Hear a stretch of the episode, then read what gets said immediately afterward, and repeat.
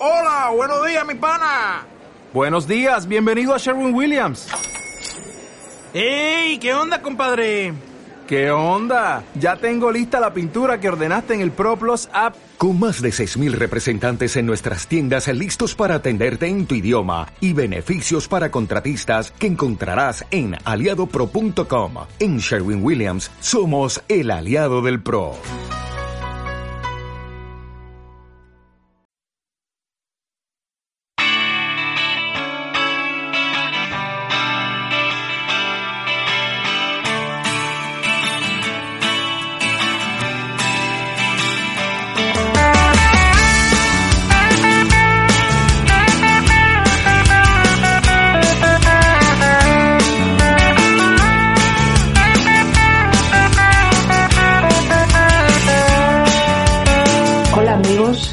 Raquel Cachafeiro y este es tu programa. Bienvenidos, bienvenido. Este es vuestro programa, Infusión con Duendes y Hadas. Bienvenidos también a los duendes y a las hadas.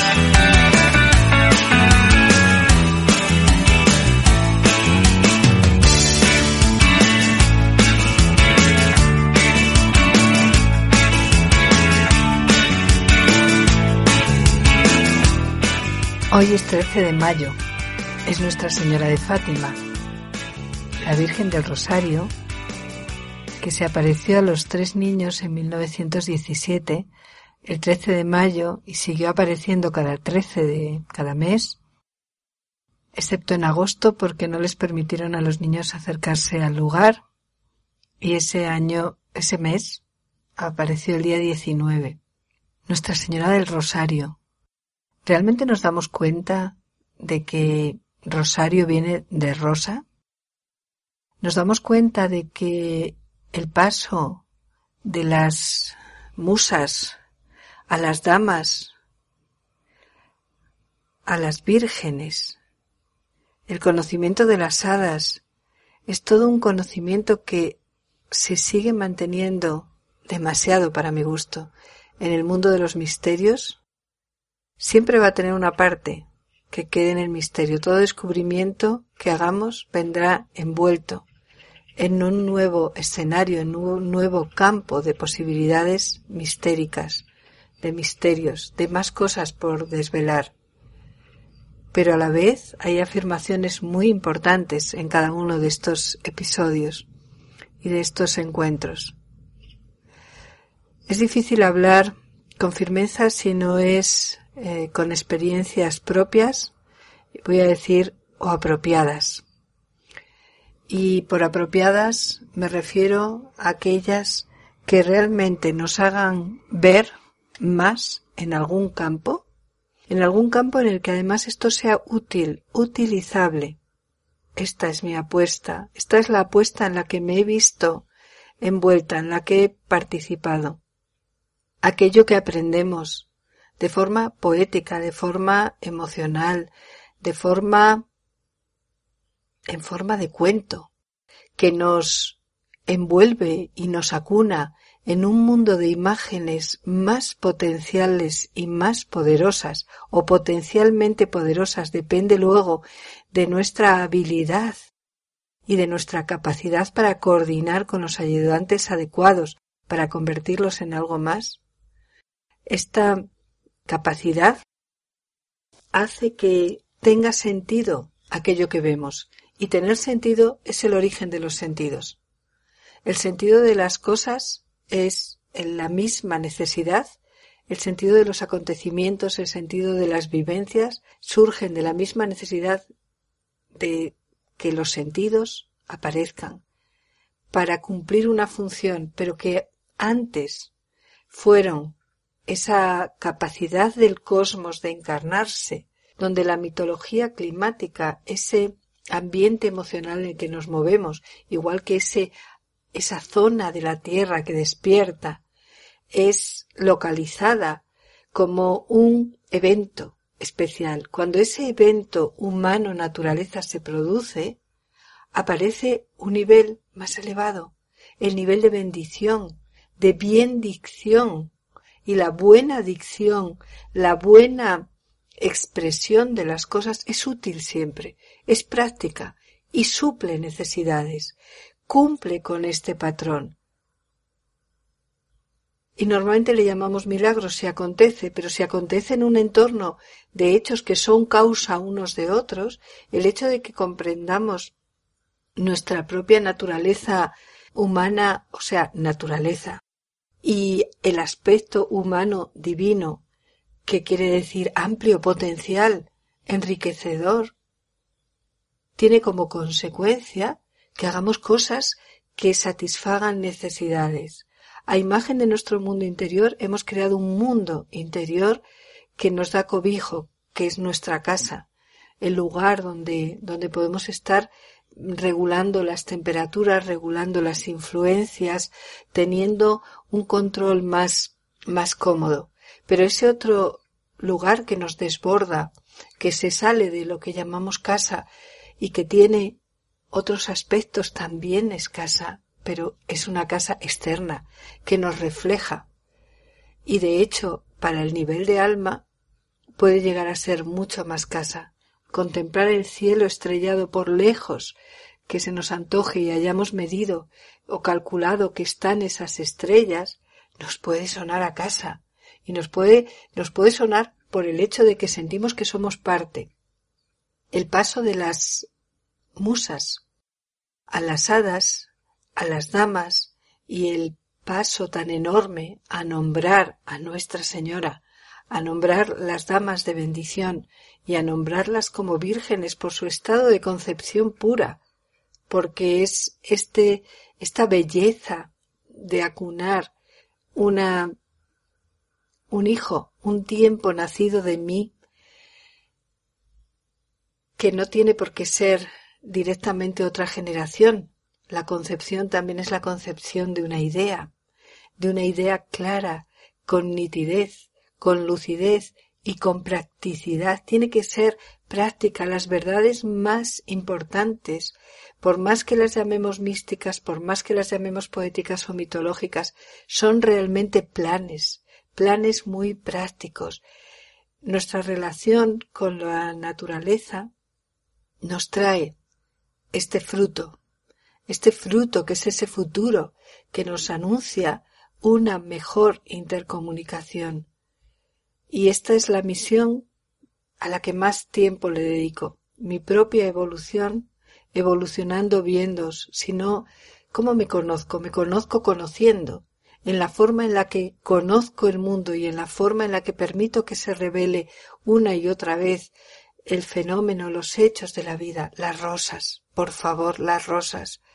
Hacemos un eh, campo especial dentro de nuestro trabajo a las rosas a este camino que revela la grandeza del nacimiento de la memoria del hombre, del ser humano y de la conciencia de su memoria, porque esto nos permite elaborar aprendizaje y por tanto evolucionar.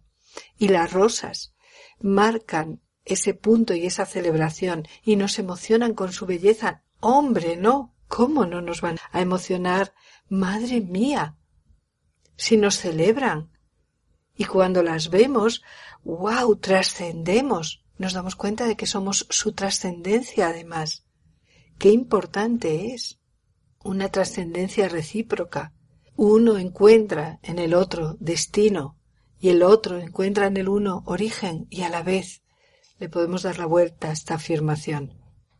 Nuestra Señora de Fátima nuestra Señora del Rosario, la Virgen del Rosario, la Virgen de las Rosas, la concepción pura de este momentum, de este tiempo en la tierra, de este nacimiento de un nuevo tiempo, encarnado en una generación nueva, nacimiento de hijo, hija, o encarnado en un tiempo en el cual despierto a una novedad que me hace traer más de mí, me hace estar viniendo.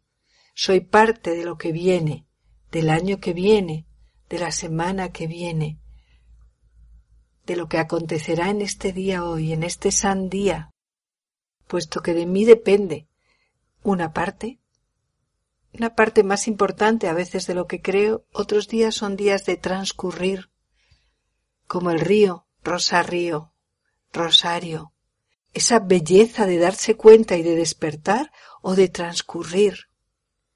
¿Conoces a las almas que son almas de río? Esas personas enamoradas de los ríos, encantadas con el fluir de las aguas. Y que incluso cuando los estudian, tienen espasmos, cuando estudian los nombres, tienen espasmos de visión y tienen momentos de temblor. Y oyen la palabra Sil, Miño, Danubio, Ebro, Duero y tiemblan. Nilo. Y tiemblan. Tiemblan en alma, porque aquí está muy regulado que no temblemos y no se nos vea tan claro. Pero sí me he encontrado a lo largo de este camino almas de río, almas de montaña, almas de flor en evolución, y por supuesto en todas y cada una de las almas que quieren despertar a la comprensión del diálogo con la naturaleza, que quieren dejar de ser rosalfabetas. Dejemos de ser rosalfabetos.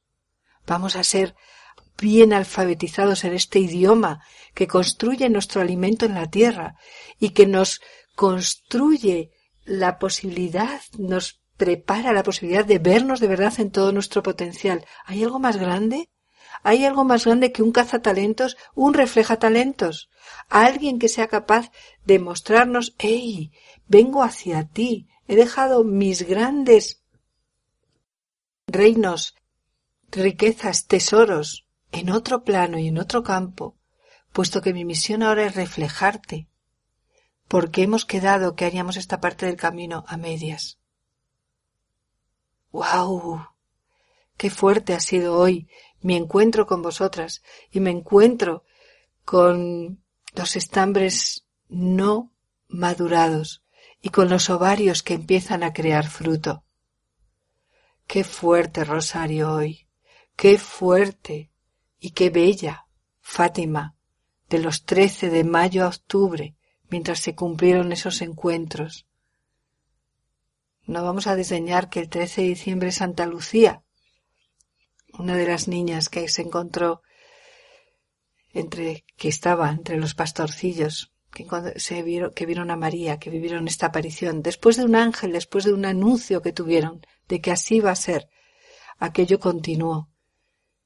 Y de dónde dónde quedaron entonces las musas acaso voy a ver a las musas de la inspiración como dos sectores o dos secciones unas me inspiran y las otras, ah, bueno, pero es que esto es de los antiguos misterios y esto es de los cultos modernos de la zona llamada iglesia. Cada uno ha hecho lo que ha podido con esta información, pero si hoy sales a los campos y miras y tienes una pasión informándote, informada, de estar observando y contemplando, no sé en cuánto tiempo, pero en algún tiempo empezarás a declamar, a hacer recitales, a recitar, a rezar que eso es lo que significa, a tener que expresar, puesto que las rosas nos reflejan para que expresemos la flor interior, porque si hay una flor importante, es la del ser humano.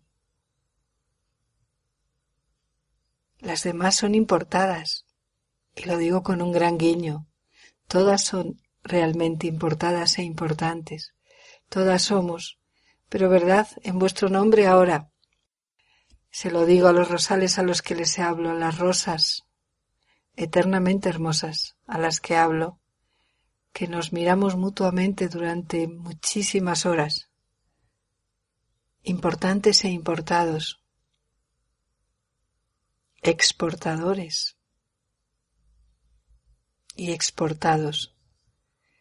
Viajamos por varias zonas de nosotros mismos y en estas zonas de nosotros mismos encontramos los ayudantes, los reflejos, las personas y los seres que nos pueden ayudar. Las queridas musas se representaban con una pluma, pluma que le habían quitado a las sirenas. Uy, ángeles, sirenas, plumas, ¿habíais imaginado plumas en las sirenas? No ahora las tienen las musas. ¿Y las hadas? ¿Cuántas imaginaciones diferentes tienes en tu imaginario sobre las hadas. encuentra el tuyo, encuentra de verdad en cuál te comunicas, pero atiende, fatum destino, vienen hacia ti y están a punto de acontecer o de aparecer de acuerdo a la dirección que está tomando tu camino también emocional y anímico. Y la bendición, cuando ya entramos en bendición, ¡ey! Porque el templo primero tuvo que generarse. Esta es la mitología descendente. Vamos llegando a encarnar el ser humano, el que va a tener esta flexibilidad, el que va a tener esta diversidad de opciones, por un acuerdo que ha hecho con muchos otros niveles de ser. Consigue cerrar ese espacio con los potenciales y fuerzas y potencias que ha conseguido mimetizar. Y ahora estamos de vuelta en la bendición. Y las damas, estos seres que no sé dónde en el tiempo, intuyo que allá por el siglo XVII y en zonas que a veces veo, se opacó su presencia, se empezó a, oscurecer y se mezcló con la fantasmagone, fantasmagoría, con los fantasmas, y se fueron asociando a solo hechos sobrenaturales o extrasensoriales, pero vanos, muy vanos no a los de bendición. Con suerte, en Rosario, en Nuestra Señora del Rosario y en las vírgenes se quedó como un hecho de protección y de bendición y un pródigo de dones, un hecho pródigo en crear encuentros que creen dones y capacidades. ¿Qué necesitas? Te voy a ayudar en este nivel más grande, pero para eso has accedido a mí. Primero has accedido a mí. Primero has sido capaz de quitar las nubes oscuras y de borrar eh, las pesadas pesadumbres. Y ahora podemos hablar de qué quieres de mí, qué puedo ofrecerte, puesto que yo ya soy parte del encuentro de la bendición, donde el sentimiento se encuentra con la flor, donde la rosa, que es muy práctica y poderosa y es eficaz y prodigiosa, porque tenía un plan y lo cumplió y lo sigue cumpliendo, y de ella derivan muchos de los árboles con fruto. Madre mía, ese es el ingenio que yo quiero imitar, que quiero ganar. Mm. Y de la bendición de tu sentir. Porque si ya tu sentir está iluminado por el acontecer de la vida, en el cual te das cuenta de que el bienestar es una clave, la vida y el ser encontrándose es otra clave enorme. Y la afinidad y la relación con sus contrarios también son otra clave. Ya tu sentir es un sentir poderoso, es un instrumento que talla un mundo nuevo, que lo detalla, el del encuentro con los poderes y fuerzas de la naturaleza. Feliz evolución musas, hadas, damas, vírgenes, milagros de encuentros, prodigios y planes eficaces. Feliz día. Gracias por compartir fusión con duendes y hadas. Gracias por estar en el espacio del espíritu del manzano. Gracias. Gracias.